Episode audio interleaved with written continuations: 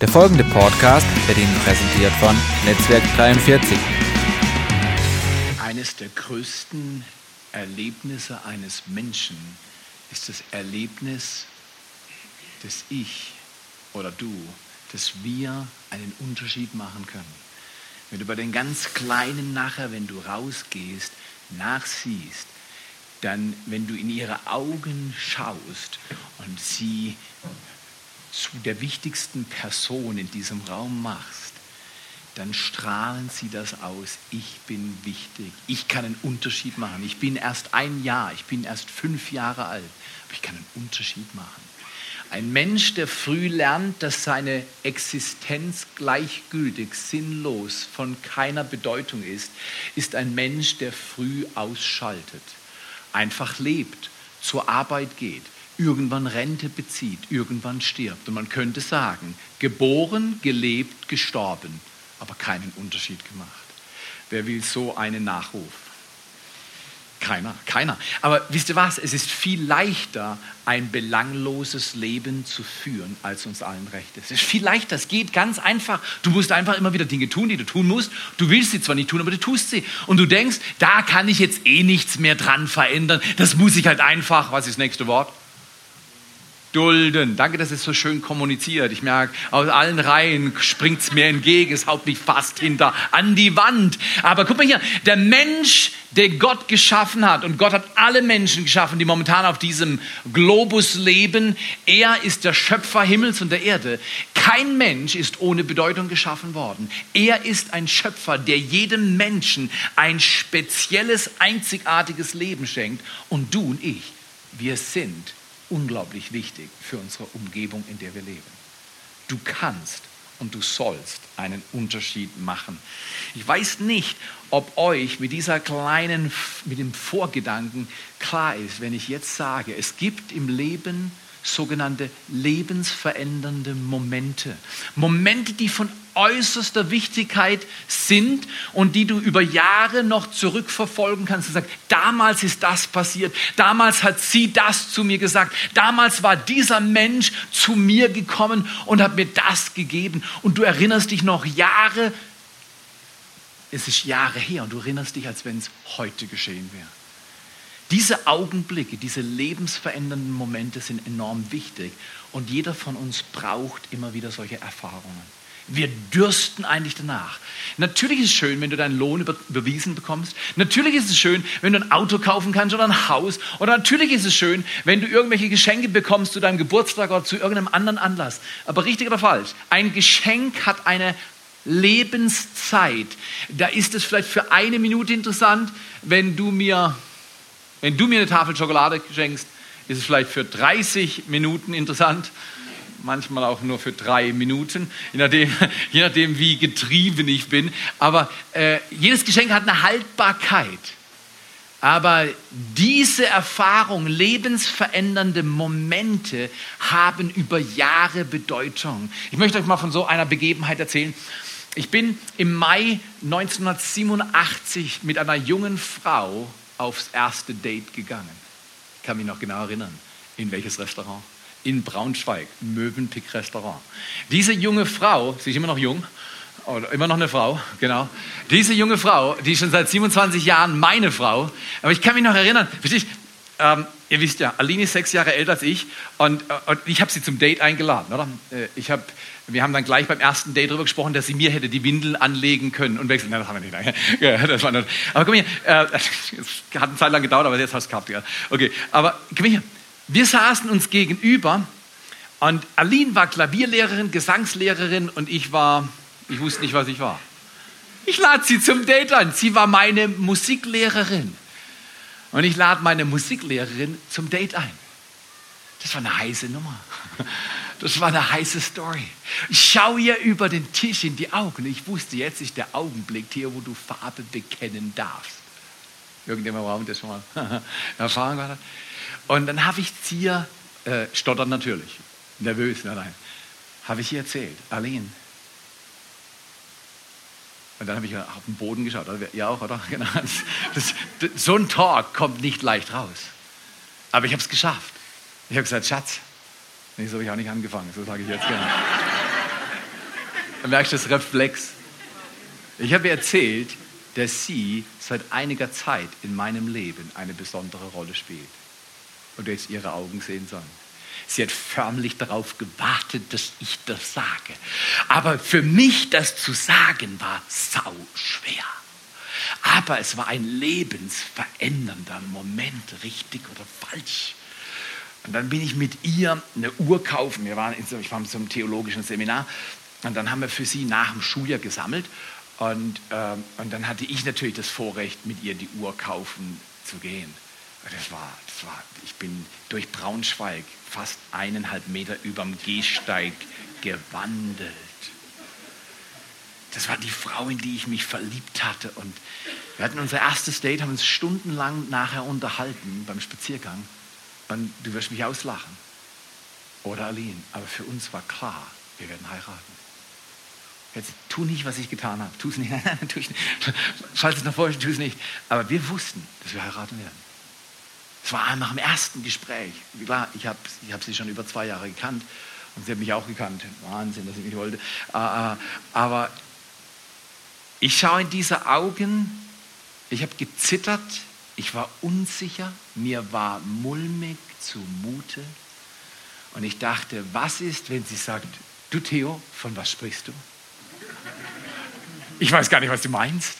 Die Angst ist in uns, dass wenn wir leben, dass wir abgelehnt werden, dass wir auflaufen, dass wir nicht erkannt werden als die, die wir sein wollen oder sein können. Wir alle wünschen uns das.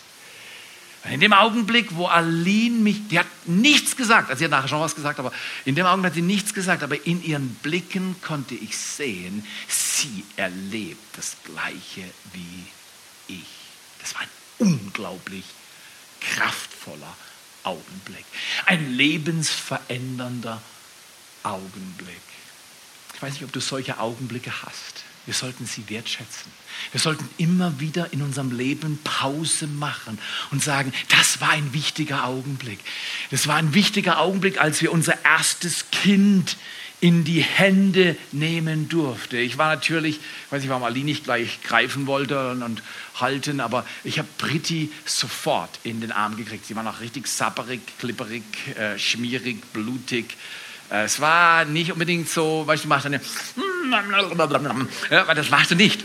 Das war noch zu wild. Ich musste noch Handtücher und drum wickeln und sauber machen. Aber dieses Köpfchen zu sehen, mit diesen zwei Augen in diesem Krankenhaus in Kanada, diese unglaubliche, unbändige Lebenskraft, die aus so einem kleinen Menschen rausschaut, das verändert dein Leben. Weißt du was? Nicht nur verändert es sein Leben, wenn du solche Momente hast, du kannst anderen Menschen solche Momente schenken.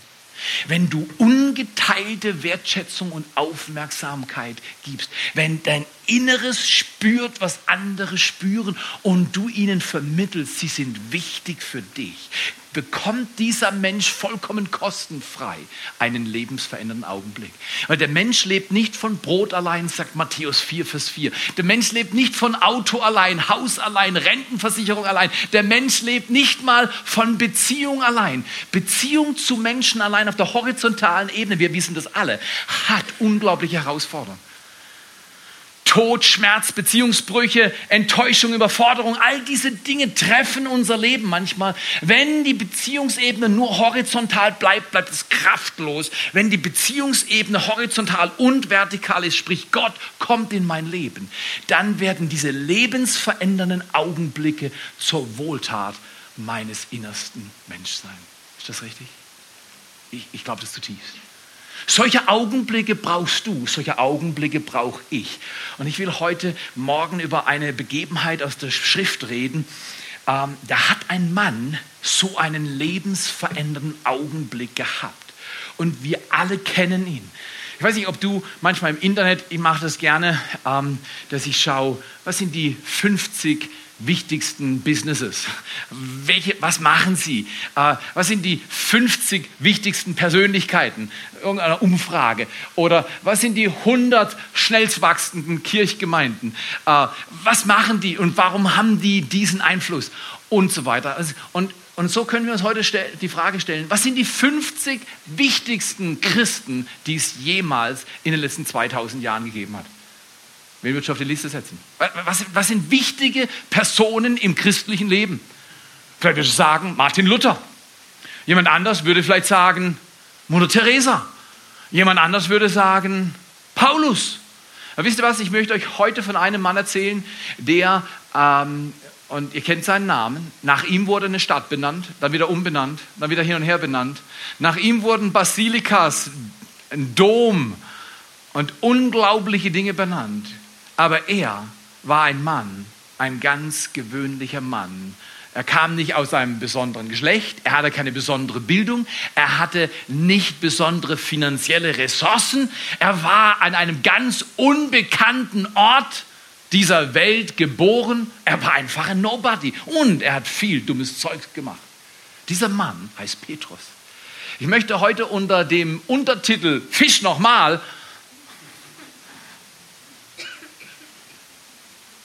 ein paar Gedanken aus dem Lukas-Evangelium, Kapitel 5, hervorarbeiten. Um ganz ehrlich zu sein, drei Gedanken mit jeweils zwei Worten. Ganz einfach, drei Gedanken mit jeweils zwei Worten, die uns helfen, lebensverändernde Augenblicke wahrzunehmen und sie für unser Leben richtig nützen zu lernen. Weil Fakt ist, ich hätte ja auch, ich hätte sitzen können bei Aline, oder kannst du dir vorstellen, welcher Mann versteht das? Äh, heute weiß ich nicht, ob die Männer immer noch zuerst loslegen müssen oder ob das die Frauen machen. Ich habe keine Ahnung. Ich hab, sie haben nur, haben nur, einmal so ein Date gehabt. Gell? Und, und, und es war ein Wunder, dass ich schon ein Date gekriegt habe. Verstehst du? Bei meiner Person. Oder? Ein Date, oder? Ja. Aber in jedem Fall, kannst du das verstehen? Wenn Aline gesagt hätte, ja, ja, Liebe, der Gedanke an Liebe, der wird weithin überschätzt.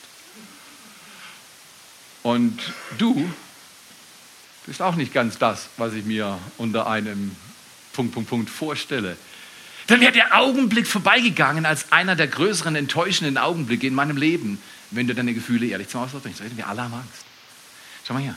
Warum war es ein lebensverändernder Augenblick oder werden wir sehen im Leben von Petrus? Warum war das so wichtig? Warum ist Petrus meiner Ansicht nach in der Top 50 Liste von einflussreichsten Christen, die die Erde begangen, belaufen haben? Warum ist er vielleicht sogar Top 3 oder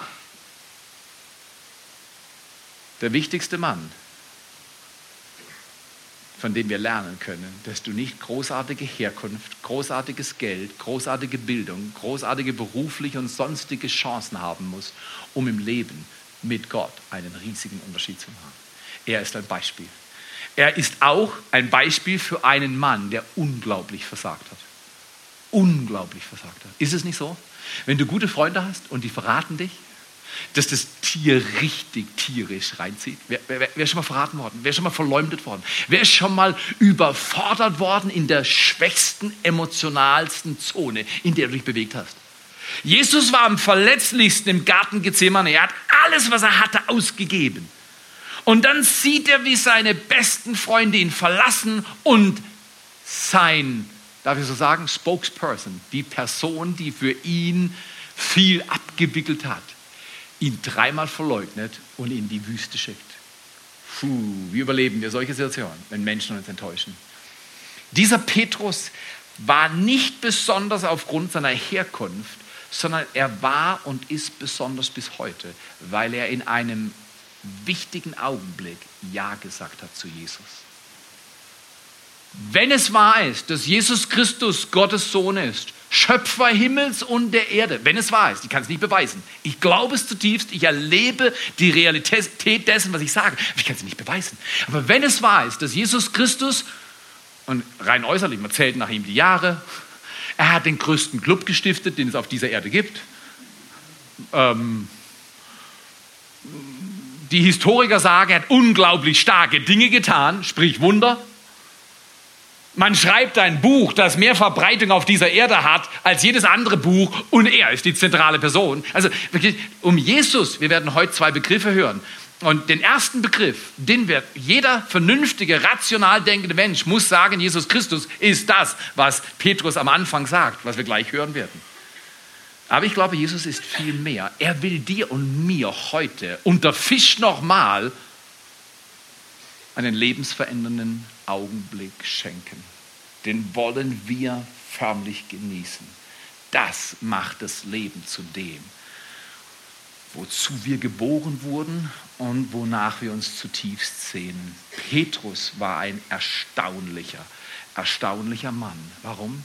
Weil er Ja gesagt hat in einem Augenblick, wo viele Nein sagen. Wo viele von uns vielleicht Nein sagen würden. Petrus nicht. Gehen wir in die Situation. Ähm, Jesus ist zu dieser Zeit schon bekannt. Er bewegt sich im Norden Israels. Er ist am See Genezareth, spricht vor wahrscheinlich Hunderten von Menschen. Sie bedrängen ihn und er macht was ganz Schlaues.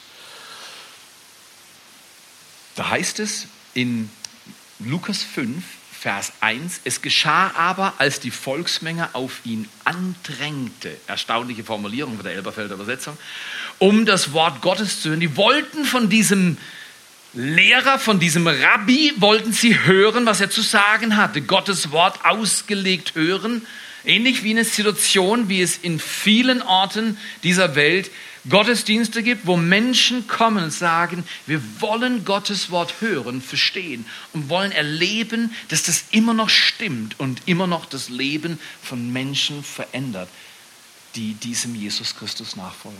Sie bedrängten diesen Jesus, der das Wort Gottes weitergeben wollte.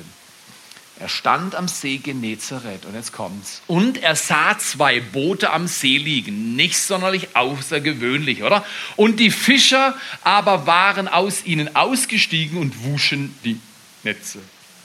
Auch nichts Außergewöhnliches. Ich weiß nicht, ob du schon mal fischen warst. Für mich, Fischen ist ein elender Job ich war in Kanada eine Zeit lang meines Lebens und da waren viele Leute aus der Kirchgemeinde, in der ich war und die, die geleitet habe, äh, die waren Fischer und Jäger. Und das ist ganz wichtig im Leben eines Kanadiers, dass er irgendeinen Mus schießt und beim Fischen irgendwie erfolgreich große äh, Fische aus dem See zieht. In jedem Fall hin und wieder haben sie gesagt, ja komm, wir nehmen dich mal mit, Pfarrer. Und dann, dann, sitzen die da morgens um sechs, noch nicht mal richtig hell, sitzt im Boot und ganz aufgeregt, die Würmer und das Zeug im Boden. Und das macht sein Ding. Und ich denke, was ist los? Wer will morgens um sechs Würmer in den Händen halten? Bist du krank? Dann hängt er das Zeug an Haken und dann schmeißt er es raus und dann geht für zwei, drei gefühlte Stunden gar nichts. Dann zappelt was dran und dann ist nur Dreck vom Grund des Sees. Also das kann so nicht sein. In jedem Fall, Fischen ist für mich absolut the pits. Da ist nichts für mich. Da sitzt du und denkst, meine Güte, was könnte ich machen? Was könnte ich machen? Was könnte ich machen? Also Fischen ist nicht für mich. Aber Jesus, Jesus liebt Fischer. Jesus liebt Fischer. Und da waren zwei Fischer oder ein paar Fischer, die waren die ganze Nacht draußen und haben gefischt, hören wir gleich. Und sie haben nichts gefangen. Also ich sag dir, Fischen ist nichts für mich. Aber wenn ich fischen wäre die ganze Nacht und hätte nichts gefangen, das wäre gar nichts. Also um mit den Worten einer wichtigen Frau aus unserem Land zu sprechen, das geht gar nicht. Das, das geht nicht, das geht gar nicht. Kannst du dir so eine Situation vorstellen in deinem Leben? Du bist gerade unterwegs und du bleibst an irgendeiner Situation hängen, an irgendeiner Krankheit hängen, an irgendeiner Beziehung hängen, du bleibst an irgendeinem Umstand hängen, an irgendeinem Missgeschick. Und du denkst, das kann nicht wahr sein, es passiert gar nichts, es geht nichts vorwärts, ich will unbedingt das und es geht nichts. Genau solche Augenblicke sucht Jesus im Leben von Menschen, um einen lebensverändernden Moment hervorzurufen. Wenn wir ihn zulassen und ein paar Dinge verstehen, die hier in diesem Text sich vollziehen. Die Leute steigen aus den Booten aus, putzen ihre Netze. Ganz normale, alltägliche Gelegenheit. Und jetzt, und waren müde wahrscheinlich, nachts, die ganze Nacht draußen gewesen, die waren platt. Jetzt geht Jesus zu Simon. Er aber stieg in eins der Boote, das Simon Petrus gehörte, und bat ihn, ein, ganz wichtig, ein wenig vom Land hinaus zu fahren. Und er setzte sich und leerte die Volksmengen vom Boot aus. Jesus macht was ganz Schlaues. Er wird von Menschen bedrängt, sie wollen ihn hören, aber wenn er spricht, verhallt sein Wort in ein paar äh, der Zuhörer. Und er sagt, nee, nee, ich gehe in ein Boot und lass mich ein wenig aufs Wasser rausfahren und dann kann ich zu den Menschen sprechen und alle können mich hören. Erstaunlich, wie er damals, das ist eine Art äh, antikes PA-System, oder? Äh, wie er sich da auf dem Wasser Gehör verschafft hat. Und dann spricht er. Was können wir hier rauslesen? Die ersten zwei Worte. Jesus will in dein Boot und sagt, mach Platz. Mach Platz. Weißt du was? Du und ich, wir haben eine riesige Möglichkeit. Während wir leben, wir werden geboren, wir leben und wir sterben. Während wir leben, können wir Platz machen für Jesus. Petrus hat sein Boot gegeben. Jesus ist ins Boot eingestiegen. Ist Jesus bei dir schon ins Boot eingestiegen? Ist er nur Gast oder Steuermann? Ist er im Boot und lenkt die Geschicke deines Lebens? Oder machst du, was du willst und das Boot schippert so in irgendeine Richtung? Petrus macht Platz und das ist enorm wichtig. Ich weiß nicht, ob ihr das versteht. Platz ist unglaublich wichtig, oder? Ich war mal so dumm und bin auf einen Berg hochgestiegen und dann war auf dem Punkt, dem höchsten Punkt des Berges ein Kreuz und ich habe gedacht, ich bin noch nicht ganz oben, wenn ich nicht aufs Kreuz hochkletter. Also bin ich aufs Kreuz hochgeklettert, habe dabei aber übersehen, dass das Kreuz schon mal bestiegen wurde von irgendjemand und der hat es runtergerissen und weil er keinen Mittel dazu hatte, hat er nur mit billigem Draht das wohl wieder verbunden. Das habe ich aber alles übersehen. Ich habe einfach gesagt, ich muss aufs Kreuz hoch, auf den Stein hoch bis an die Kante aufs Kreuz hochgezogen. Plötzlich merke ich, das ganze Ding kippt. Zwei, drei Meter großes Stahlkreuz und es geht über mir rüber, bums, auf meinen Kopf, ratscht hinten an meinem Kopf runter. Und ich denke, Wahnsinn, das fühlt sich so komisch an da oben. Mach meine Hand an den Kopf, warm, flüssig. Wow, ich nehme die Hand vom Kopf weg und schaue sie an. Alles blutig. Die haben mich dann ins Krankenhaus gebracht und wollten mich auf einen Hirnschaden untersuchen in so einer kleinen Kiste. Dann habe ich gesagt, den Hirnschaden hatte ich vorher schon, mach dir keine Sorgen, ich gehe nicht in deine Kiste. Ich gehe nicht in deine Kiste, mach Platz. Wird dir auch manchmal zu eng? Ist dir auch zu eng? War schon mal so ein CT-Teil drin. Das ist ganz schlimm. Laut und eng sind zwei Dinge, die ich nicht mag. Weißt du was? Jesus mag auch nicht, wenn es eng ist. Er mag Raum, dass wir Platz machen in unserem Leben für diesen wunderbaren Jesus Christus. Das ist nicht eine fromme, nicht eine religiöse oder eine abgespacede Sache. Platz machen für Jesus ist das Intelligenteste, was ein Mensch machen kann. Erstens, mach Platz, mach ihm Platz. Lad Menschen zum Alpha-Kurs ein. Frag sie und lad sie ein mit dir und du weiterhin die wichtigsten Fragen des Lebens zu stellen. Lad Menschen ein in Gottesdienst. Aber das ist peinlich. Guck mal hier, die sind extra für deine Nachbarn freigelassen worden. Hier vorne. Seht ihr? Extra für deine Nachbarn. Aber in Deutschland ist es peinlich, weißt, wenn ich dein Nachbar bin und du nervst mich eh, weil du ein Spießer bist und du putzt bei der Fegewoche im Gang eh immer nur genau deinen Teil und ich mag dich nicht. Warum sollte ich dich einladen? Der putzt nie mein Teil. Aber weißt du, was er sagt? Und du auch nicht meinen. Ja, so ist es, genau. Christen, die Spießer sind, kommen nicht gut an. Kommen nicht gut an. Weißt du was? Bei der Kehrwoche, beim Schippen vom Schnee, beim Arbeiten, wenn irgendjemand irgendwas hat, mach extra. Wer kann sich an ein rotes Band erinnern, von dem wir mal viele, viele, viele, viele Dutzend verteilt haben, auf dem die schlichte Frage stand? Oh Gott, Staff, wie kann ich dir behilflich sein? Wenn Christen irgendetwas auf dieser Welt tun sollen, dann sollen sie behilflich sein, nicht fromm sein. Ich mal zum Nachbarn sagen, meine Güte, hast du Schwein gehabt, du bist nicht fromm. Okay. Fromme Typen braucht keiner. Hilfreiche Typen brauchen alle.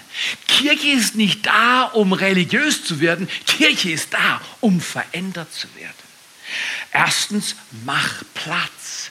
Enge. Wer, wer sitzt gerne im Flugzeug und hat neben sich drei laute Kinder, eine schlecht gelaunte Mutter und der Vater ist schlau genug gewesen, er sitzt fünf Reihen hinten dran. Und dann, weißt du, die springen über dich drüber. Die rülpsen, furzen, kippen ihren Tee auf deine Hose aus. Und das machen die alles, während du nach Amerika fliegst. Solche Leute willst du nicht haben, richtig? Da sagst du, mach Platz. Mach Platz. Wir alle brauchen Platz. Wisst ihr was? Ich glaube, einen lebensverändernden Moment hast du, wenn du Platz für Jesus Christus machst. Gib ihm dein Lebensboot. Lass ihn einsteigen. Er will das. Und er will mit dir ein wenig hinausfahren. Das kann jeder. Jeder kann einen kleinen Schritt machen. Du kannst heute noch einen Kuchen backen und zu deinem Nachbar rübergehen. Oder heute Nachmittag. Ich habe eine Nachbarin, der schipp ich Schnee. Heute Nachmittag, weil die kann es nicht mehr. Und der bleibt dann Tage liegen, wenn ich nicht komme. Heute Nachmittag gehe ich zu ihr und schieb ihr den Schnee. Ist doch logisch. Wie kann ich ihr behilflich sein? Dann frage ich sie, ob sie nächste Woche irgendeine Fahrt hat, die ich für sie tun kann. Gestern hatten wir das Vorrecht, Tapete runter zu kratzen. Ja, machst du Tapete runter für andere Leute. Nicht deine Tapete, nein, andere Leute Tapete. Ja. Was für gute Dinge willst du mit Jesus in deinem Boot diese Woche tun? Das verändert die Welt. Das sind Momente, die dein Leben verändern.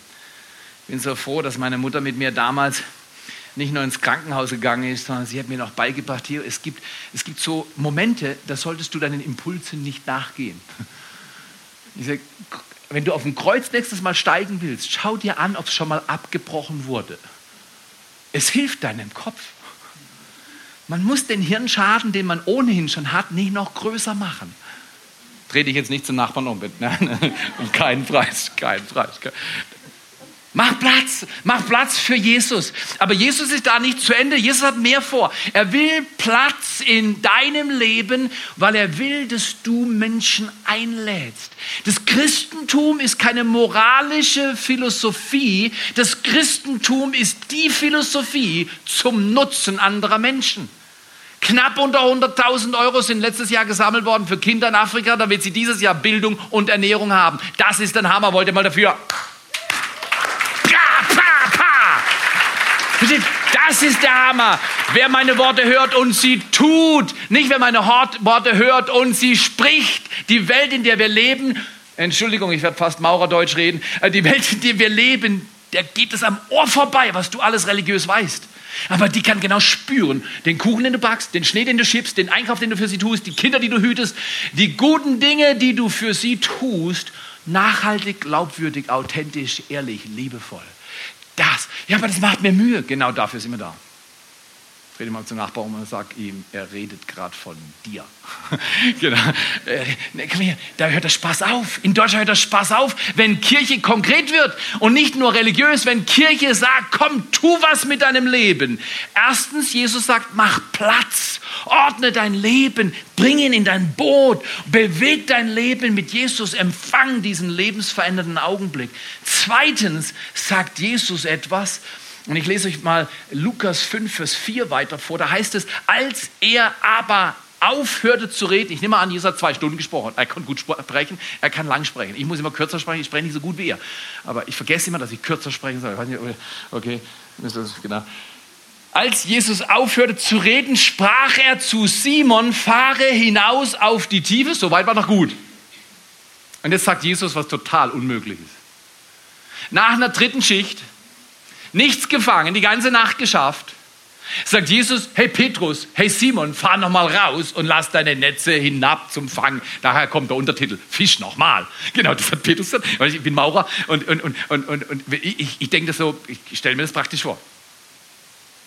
Petrus schaut rüber zu Johannes, das ist im anderen Boot.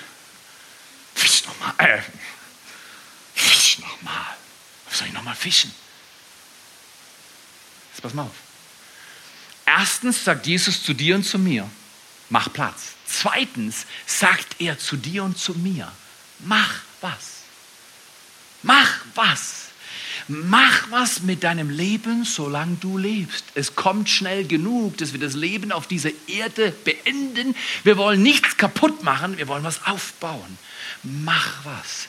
Jesus hat was vor. Petrus denkt, es ist total blöd. Was denkst du, wenn du Fischer wärst? Oder Fischerin. Gender. Oder? Mainstream. Fischerinnen und Fischer. Liebe Fischer und Fischerinnen. Liebe Fischerinnen und Fischer. Liebe Fischgemeinde und Fischerinnengemeinde. Was, was, was, was denkst du, wenn du Fischerin oder Fischer wärst und durch die ganze Nacht geschafft und du warst platt schon vor der Nacht, warst durch die Nacht noch platter, kamst heim, hast nichts gefangen und jetzt kommt so ein Prediger daher und sagt, hey, fisch noch mal. Was denkst du? Ich weiß genau, was ich denke. Fisch noch mal. Jesus sagt, mach was. Mach was. Petrus, und das macht ihn zu dem Petrus, den wir heute haben, aber das hast du auch in deinem Leben drin. Du kannst auch einen lebensverändernden Moment haben, einen nach dem anderen. Ich will euch mal kurz von einem erzählen, den ich hatte. Die wichtigsten Dinge in meinem Leben passieren immer um Autos oder Essen. Beim ersten Date habe ich bei meinem Freund den Golf ausgeliehen. Und du merkst, bei mir läuft nicht wirklich viel. Ich fahre immer noch Golf. Äh, ja, aber ich habe damals kein Geld, theologisches Seminar besucht. Für mein erstes Date musste ich mir ein Auto ausleihen, um überhaupt die Frau, an der ich Interesse hatte, mal nach Braunschweig fahren zu können, um mit ihr essen zu gehen. Und, äh, aber jetzt zweite Situation, auch wieder im Auto. Heute ist keine Esssituation dran, oder vielleicht eine kleine. Okay aber zweite Situation im Auto. Ich fahre 1992 im November in einem geliehenen Auto und zwar dem Renault von meinem Bruder. Nee, Citroen war es.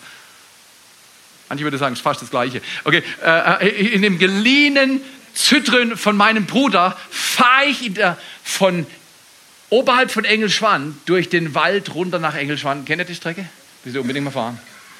Wenn ihr wissen wollt, warum diese Kirche meine besteht, geht an diese Stelle. Genau dort ist passiert.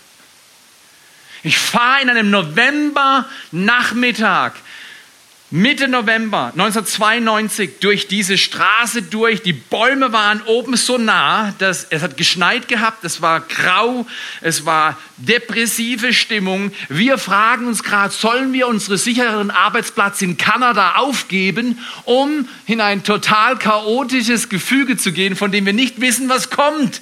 Alles aufgeben, alles riskieren. Und ich fahre durch diese dunkle Straße oberhalb von Engelschwand. Und weißt meine Haltung in einem geliehenen Wagen, hinter mir meine, unsere Tochter mit vielleicht fünf oder sechs Wochen alt. Und die war am Quäken. Und ich war am Beten und Ringen. Soll mir, soll mir nicht, soll mir, soll mir nicht. Will Gott, will Gott nicht. Soll ich ihm Platz machen oder soll ich nicht? Gott sei Dank habe ich was gehört. Dort im Wald, in dieser unwirtlichen, unangenehmen Situation mit dem quäkenden Kind und dem geliehenen Auto höre ich, wie Gott zu mir sagt, go prepare for a new dawn in the Black Forest. Weil ich Jahre in Kanada oder in Amerika war, habe ich es auf Englisch gehört. Das heißt auf gut Deutsch, geh und bereite einen Aufbruch in dieser Region vor. Puh, ziemlich pauschal und ziemlich groß, ziemlich überfordernd und ziemlich gefährlich. Hey Gott, hast du noch ein bisschen Geld dabei? Äh, mit wem? Wo? Was? Wie? Alles Chaos. Oh, bin ich dankbar, dass ich an diesem Nachmittag die richtige Reaktion hatte. Ja, Gott, wow, das hört sich irgendwie verrückt an. Ich will lieber eine Stadt. Ich bin Städter. Ich komme aus Freiburg, Hasselach. Ich mag's, wenn voll ist. Ich mag shoppen. Weißt, Martin kann nicht shoppen. Ich mag shoppen. Deswegen lieben wir uns so. Er ist intelligent. Er kann es online erledigen. Ich mache das selber. Ich shoppe mit meiner Frau. Wir haben die besten Zeiten, wenn wir zusammen shoppen gehen. Möglichst weit weg. Am besten mit dem Flieger.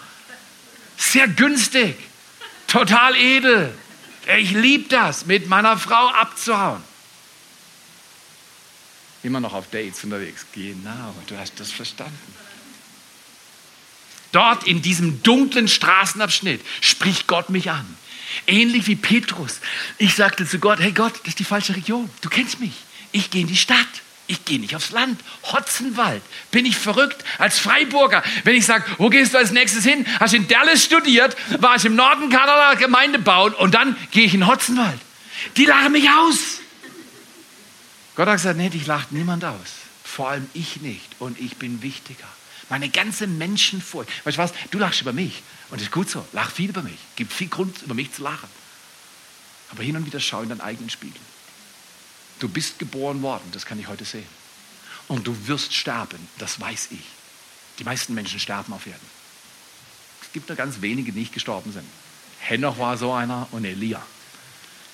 Die Chance, dass du auch so da bist, ist eher gering. Also bereite dich vor. Auf deiner Brust steht ein Haltbarkeitsdatum. Irgendwann läuft es ab. Was willst du machen zwischen dem Anfangsdatum und dem Enddatum deines Lebens. Was willst du mit deinem Leben machen? Willst du auch noch mal fischen oder willst du einfach sagen, naja, es kommt und es geht? Fertig, das war's. Nein, wir wollen was machen. Ich bin so dankbar, dass ich gesagt habe, Gott, das ist dritte Schicht. Ich habe nichts gefangen. Es sieht unmöglich aus. Und du sagst, ich soll hierher ziehen. Das ist zu schwer. Und jetzt kommt's. Jetzt gehen wir hin. Mach Platz, mach was. Und jetzt lesen wir Lukas 5, Vers 5. Petrus reagiert. Er sagt, Meister. Das ist ein religiöser Ehrentitel. Das sagt auf gut Deutsch, Respekt habe ich schon für dich, erwiderte Simon. Aber wir haben die, wenn jemand respektvoll mit dir anfängt zu reden und ein Aber kommt, weißt du, du könntest heute gleich weiterlaufen. Richtig falsch?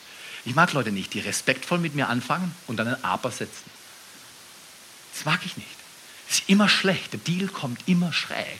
Wenn es scheinbar respektvoll läuft, du bist wirklich ein netter Kerl, Theo. Oder so, oh, oh, oh, oh, ist so schlimm. Wenn es so anfangen, ist ganz schlecht. Ist ganz schlecht. Es kommt ganz schlecht. Und wenn dann noch ein Aber kommt, gleich einpacken. Meister, erwiderte Simon, wir haben die ganze Nacht gearbeitet und nichts gefangen, alles umsonst und du willst uns rausschicken, nochmal zu fischen? Fisch nochmal?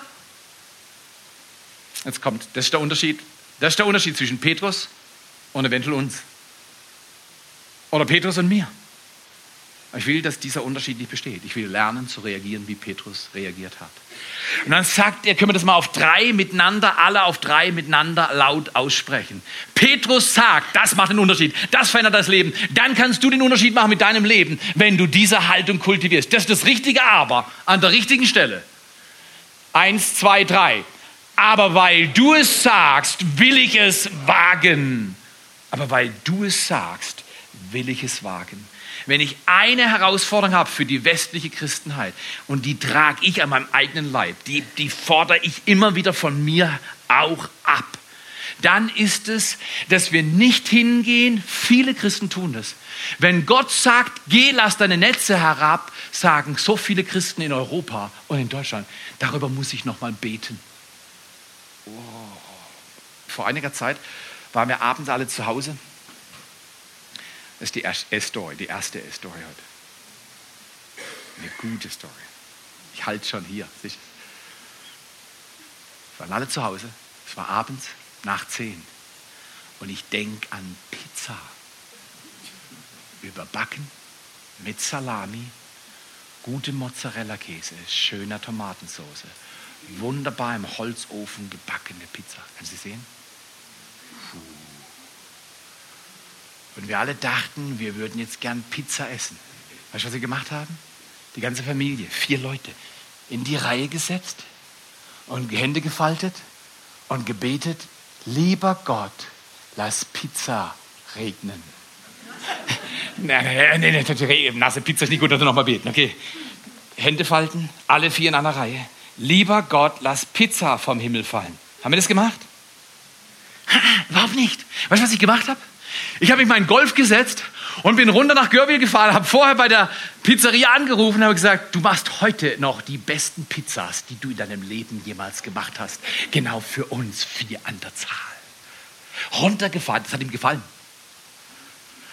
Runtergefahren, die Pizza abgeholt, Deckel aufgemacht, dass das nicht, weißt du, die Hitze, die muss raus, sonst wird die lomlig und lommelige Pizza ist ganz schlecht leicht geöffnet, das rauchende Auto nach oben gefahren, die hungrige Familie an den Tisch platziert und miteinander Pizza gegessen. Aber weißt du was? Viele Christen meinen, sie können sagen, lieber Gott, bau dein Reich. Und meines fällt wie die Pizza aus dem Himmel. Das tut sie nicht. Du musst was tun. Erstens, mach Platz in deinem Boot. Zweitens, mach was. Tu was mit Jesus. Tu irgendwas. Ich weiß nicht was. Er redet mit dir. Das ist das Tolle an diesem Gott. Das ist ein redender, liebevoller Vatergott. Er spricht mit jedem Menschen und er sagt, Petrus, lass dein Netz herab. Ich will es noch mal sehen, weil du es sagst, will ich es wagen. Ich glaube, hier sitzen viele Menschen, die von Jesus schon gehört haben, was sie tun sollen. Aber was du tun sollst, kommt dir peinlich vor. Sprich mit deinen Nachbarn über deinen Glauben. Back ihr oder ihm einen Kuchen. Mäh seinen Rasen, wenn er wieder wächst. Jetzt nicht Rasenmähen anmelden, weil das ist easy. Das mache ich auch. Beim Nachbarn kann man Rasen mähen. Der, der, das wächst noch nicht. Das ist falsch. Jetzt muss ich sagen, kann ich den Schnee schippen. Oder deine Dachrinne reparieren. Oder was weiß ich, wenn es bei euch unten, bei uns schneit, bei euch regnet es richtig im Tal. Das ist die Aufteilung momentan. Nachher blüht es bei uns. Nee, bei euch blüht es zuerst unten im Tal, genau. Und wir sind die erbärmlichste Region in der ganzen Welt. Wir warten, wir warten auf Frühjahr. Frühjahr kommt nie ein Segen an. Sommer auch nicht richtig, aber Herbst kommt immer und Winter bleibt immer. Richtig, richtig. Aber schau mal hier, schau mal hier. Du kannst was tun. Du kannst Platz machen in deinem Leben. Du kannst ein T-Shirt kaufen für deinen Nachbar und ihm zeigen, dass ein Baum ein Symbol des Lebens ist und dass Gott dich als Bäumchen sieht. Und du kannst vorwärts gehen, indem du tiefer gehst und Wurzeln schlägst. Und auf den Wurzeln gibt es Früchte und die Früchte sind Nahrung für andere Menschen. Richtig oder falsch? Jeder Mensch hier in diesem Raum kann das bewirken. Aber es ist manchmal peinlich, herausfordernd, es ist manchmal mühsam, es ist manchmal auch unglaubwürdig. Jesus sagt, du machst den Riesenfang. Nee, das sagt er nicht. Jesus sagt dir nicht immer, was er tut. Er sagt dir einfach, lass die Netze runter. Hey, wenn du Netze hast, kannst du Netze runterlassen? Geht es? Wer glaubt, dass man die Netze runterlassen kann? Wenn du aber nichts gefangen hast, wenn immer wieder die gleichen Entmutigungen in deinem Leben passiert sind und Jesus sagt, tu es nochmal, fisch nochmal, was tendieren wir zu tun? Was tendieren wir zu tun, wenn wir die gleichen Beziehungsprobleme haben über Jahre? Wir wissen vorher, was nachher geschieht. Und das ist eine negative, self-fulfilling prophecy. Und du musst dir das abgewöhnen. Fluche dein Leben nicht und sag, es wird wieder so schlimm. Meine Beziehung war immer so schlimm und wird immer so schlimm. Nein, heute ist der Tag, der dein Leben verändert. Heute kommt die Wende in deiner Gesundheit. Heute kommt die Wende für deinen Arbeitsplatz. Heute sagt Jesus zu dir, lass deine Netze runter. Lass deine Netze runter. Okay, Abschlussstory. Aline, ich und Britti waren letzten Sommer im Juli in München. Und wir waren in einer Kirchgemeinde, vier Gottesdienste haben die hintereinander und war vier, ich war vier Gottesdienste hintereinander. Wenn du denkst, äh, das dauert lang hier, geh mal vier Gottesdienste hintereinander, schreib mit, lern, stell nachher Fragen. Ich habe Leute interviewt. Am Montag haben wir noch mehr Gespräche geführt. Wir waren dort bei ICF München, um zu lernen. Machen super Arbeit. Ich lerne ständig. Wenn ich nicht lerne, esse ich. Wenn ich genug gegessen habe, kann ich wieder lernen. Genau, so läuft es. Oder ich fahre im Golf, genau, das ist auch wichtig. Aber, äh, aber schau mal hier, wir waren dort und, und dann haben wir das Gespräch fertig gehabt und haben gesagt, komm, wir gehen noch in die, äh, in die City von München. So oft bin ich in München, also gehen wir kurz noch ein bisschen shoppen, oder? Machen wir gern, Martin, oder? Okay. Äh, äh, und dann laufe ich so durch die Innenstadt, im Sommer, knacke voll. Und plötzlich schaue ich hoch und ich sehe einen Mann. Kurze Stoppelhaare, grau, leicht grau, schwarzgraue, stoppelige Haare, Stoppelbart, kleine Erscheinung, spanische Konturen. Ich denke, das könnte Spanier sein. Edler Zwirn, schlanke, gut aussehende Frau, drei Kinder. Ich schaue ihn an und denke, wow, wer ist das? Er kommt mir näher, läuft an mir vorbei. Ich sehe ihn ungefähr auf 70, 80 Zentimeter. Wir stoppen kurz. Er schaut mich an, ich schaue ihn an. Ich weiß, wer es ist. Pep Guardiola ist mir in München, in der City, der Trainer von Bayern München, ist mir in der City begegnet. Und mit seinen Blicken hat er mir gesagt, du schaust mich an, du weißt, wer du bist, wer ich bin, und du sprichst mich nicht an. Genau das habe ich gemacht. Ich bin an ihm vorbeigelaufen, aber ich konnte das Umdrehen natürlich nicht sparen. Okay, jetzt, das ist Setting. Stell dir mal Folgendes vor. Wir laufen durch die Inner City, wir laufen durch die Stadt. Äh, dieser Spanier rempelt uns an mit seiner Familie. Und ich denke, was für ein unhöflicher Spanier. Drehe mich um und sehe, wie bei dieser Rempelaktion, die er verursacht hat, sein Portemonnaie aus seiner Tasche fällt und auf den Boden fällt. Und ich denke, weißt du was? Wer mich so rempelt, selber schuld. Nee, nee, nee, stell dir mal vor, ich heb das auf und renne ihm hinterher, weiß nicht, wer er ist. Einfach ein unangenehmer Südländer. Ich renne ihm hinterher und sage, excuse me, hallo, Entschuldigung, Entschuldigung, Entschuldigung, dreht sich um. Habla español. Äh, si, si. Äh, und gebe ihm das Portemonnaie. Und er ist so berührt, dass ich ihm das Portemonnaie gebe. Er lädt uns zum Kaffee ein. Wir sitzen im Kaffee, seine Frau, die drei Kinder, sie gut angezogen, wir nicht so gut angezogen. Und, und, und, und plötzlich kommen wir ins Gespräch, in seinem noch gebrochenen Deutsch, sagt er, ja, er hat auch Interessen um Fußball. Und ich sage, ja, ich auch. Ich habe mal die F-Jugend in Haslach-Freiburg trainiert. Und ich habe so eine Strategie entwickelt, wie man Stürmer dazu bringt, Tore zu schießen. Erzähle ich ihm. Ja, in Haslar Freiburg. Ähm, und meine Hauptstrategie, mit der wir es immerhin in die fünftletzte Liga an die achte Stelle geschafft haben, die war die, wenn ich einen Stürmer hatte, meistens hatte ich keine Stürmer. Die waren alle, äh, äh wenn ich einen Stürmer hatte, gesagt, du musst einfach aufs Tor laufen und dann schießen. Und ich sage ihm das. Diesen Mann mit den grauen Stoppelhaaren dieser unrasierte, edel aussehende Mann mit dem edlen Zwirn. Ich sage ihm das, welche Strategie ich als Trainer von Haslach Freiburg Süd in der fünften Liga, was für Strategien ich entwickelt habe beim Fußball. Und er schaut mich mit respektvoller Bewunderung an und sagt, das ist schon ausgeklügelt, das mit dem Stürmer, das muss ich mir merken. In die Mitte laufen lassen und schießen, das muss ich mir merken.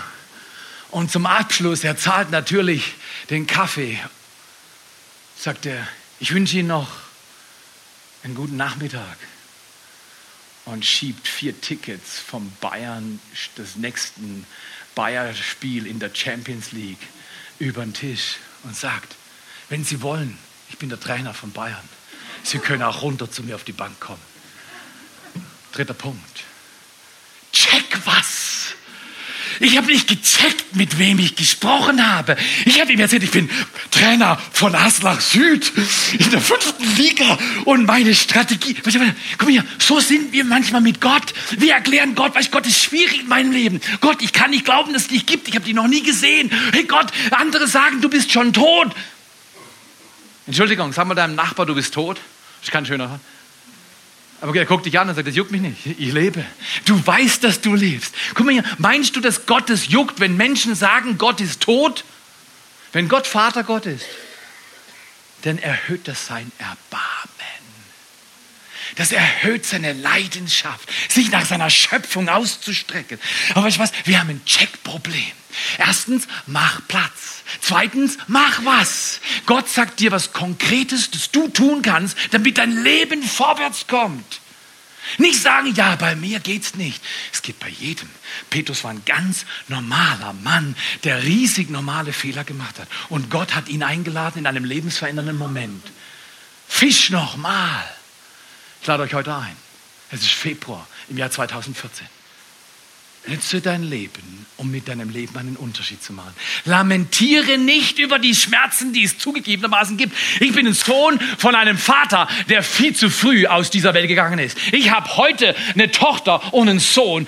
Das ist seit drei Generationen so nicht mehr vorgekommen bei den Vätern, die ich hatte, also Vater, Großvater, Urgroßvater, dass die ihre Kinder in der Teenagezeit gesehen haben. Weißt du wieso nicht? Weil sie gestorben waren. Wir brechen den Rhythmus momentan in meiner Familie. Ich bin ein vaterloser Junge, aber meine Kinder sind keine vaterlosen Kinder.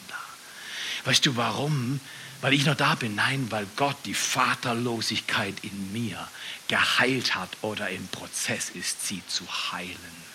Von was soll Gott dich heute heilen? Wo ist dein Schmerz? Darf Jesus in dein Boot? Lädst du ihn ein, etwas hinauszufahren? Darf er dir sagen, mach was, lass die Netze runter, was immer die Netze runterlassen äh, heißt und check was. Darf ich heute sagen, wir glauben an einen wasserlaufenden, wundertuenden, grabraubenden, ewig lebenden, wiederkommenden Herrscher Gott, Schöpfer Himmels und der Erde. Er ist dein Freund.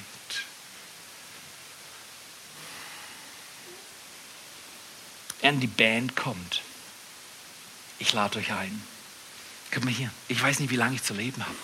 Kein Mensch weiß das. Du weißt nicht, wie lange du zu leben hast. Benütze deine Tage weise.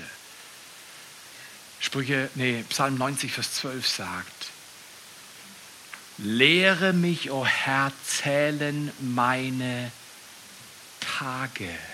Wozu? Dass ich ein weises Herz bekomme. Ich lade euch ein, an diesem Sonntag im Februar. Würde mir das zutrauen, dass ich Pep Guardiola begegne und ihm erzähle, welche Strategien ich in Haslach Süd entwickelt habe? Garantiert. Eine Frau ist in jedem Fall ehrlich gewesen, ich mag sie. Die sagt, ja, dir und dir traue ich das zu. Und du hast recht, du kannst mir das zutrauen. Ich kann schon manchen Bockmist produzieren. Weißt du was? Jetzt bin ich ganz höflich. Zwei Worte. Du auch. Du auch. Komm her, lass diesen Gott des Himmels dieses Jahr dein Leben so bewegen. Du musst nicht an Gott glauben, bevor du erlebst, dass Gott an dich glaubt. ich sage ganz ehrlich, in Europa haben wir ein riesiges Problem. Wir denken, wir können nicht an Gott glauben, weil wir ihn nicht verstehen. Wir werden ihn nie verstehen. Deswegen ist er Gott. Aber Gott glaubt so sehr an mich und an dich. Wenn du spürst, dass er an dich glaubt und eine Zukunft für dich hat, dann bist du nicht mehr besorgt, wenn dein Glaube schwach ist, weil er macht deinen Glauben stark. Aber es ist deine und meine Verantwortung, ihn ins Boot zu holen, ihn einzuladen, mit ihm was zu machen, konkret zu werden. Nicht zu sagen, bei mir klappt das eh nicht. Doch, es soll klappen. Weißt du, was passiert? Während du liest in, Psalm, äh, in Lukas äh, 5, Vers 8, während die Band ruhig weiterspielt check was. Als Simon Petrus das sah, er hat nämlich seine Netze runtergelassen und er hat so viel Fische gefangen mit einem zweiten Boot, dass sie erschrocken waren. Und er fiel vor Jesus nieder und vorher sagt der Meister religiöser Ehrentitel. Vergesst deine religiösen Ehrentitel. Brauchst nicht zu Gott kommen mit deinen religiösen, was auch immer Leistungen. Gott will keine religiösen Leistungen. Er will, dass Menschen das tun, was Menschen tun sollen. Vor ihn kommen, ihn erleben, wie er an uns glaubt und wie wir an ihn glauben, weil er sich offenbart, weil wir was checken. Und dann fallen wir nieder. Wir beugen unser Herz und entwickeln Würde wie nie zuvor. Wer sich demütigt, wird viel mehr geehrt, als wer sich erhebt und stolz ist. Und wir beugen uns vor diesem Gott und dieser Gott sagt, komm mein Kind, steh auf. Ich möchte mit dir was machen. Mach was mit mir. Und du lässt deine Netze runter, was immer das für dich bedeutet. Der Herr hat zu vielen hier gesprochen. Genau das, was er gesagt hat. Tu das, du wirst sehen, der Herr tut Wunder. Herr, nicht Meister, geh weg von mir, ich bin ein sündiger Mensch. Darauf hat Jesus nicht reagiert. Er hat gesagt, nein, nein, ich komme gern zu denen, die voller Sünde sind. Ich komme gern zu denen, die Dinge an die Wand fahren. Ich bin der, der die Kranken heilt. Und weißt du was, was wir heute machen wollen? Wir wollen sagen, Jesus, komm in mein Boot. Jesus, mach mich wie Dietrich Bonhoeffer. Ein Zitat, das mich immer wieder stimuliert. Nicht das Beliebige, sondern das Rechte tun und wagen. Nicht im Möglichen schweben, das Wirkliche tapfer ergreifen. Nicht in der Flucht der Gedanken. Nein, allein in der Tat ist die Freiheit. Jesu Worte, wer meine Worte hört und sie tut, da ist die Kraft. Würdest du heute Morgen sagen, Jesus, komm in mein Boot, ich verstehe dich nicht, ich kann dich nicht mal richtig erkennen, aber das, was ich heute gehört habe, weißt du was, ich bin 35 Jahre lang Christ, 35 Jahre lang lese ich in der Bibel und immer noch habe ich den Eindruck, ich bin ein Schüler. Immer noch habe ich den Eindruck, er muss mir helfen, dass ich es checke. Richtig? Haslach, Südtrainer. Check was. Du auch? Wenn du das auch das Empfinden hast, dann lass uns miteinander aufstehen. Aber steh nicht aus aus religiöser Verpflichtung, sondern steh auf und sag, hey Gott, bist du da? Kann ich mit dir was machen? Kannst du mein Herz heilen? Kannst du mein Leben bewegen? Kannst du mir ein Leben geben, das lebensverändernd ist? Dieser Gott des Himmels sagt heute zu uns, das Jahr ist frisch. Geh, mach mir Platz in deinem Leben und mach das, was ich dir sage und du wirst checken, dass ich wahrhaft dein Gott bin. Wenn du es willst, leg doch mal deine Hände, ich mache das so oft, oft bete ich so, ich lege meine Hände hier auf meinen Brustkorb und sage, Vater, diese kleine Kiste ist schwach und hilflos. Kannst du mir helfen? Kannst du mir helfen?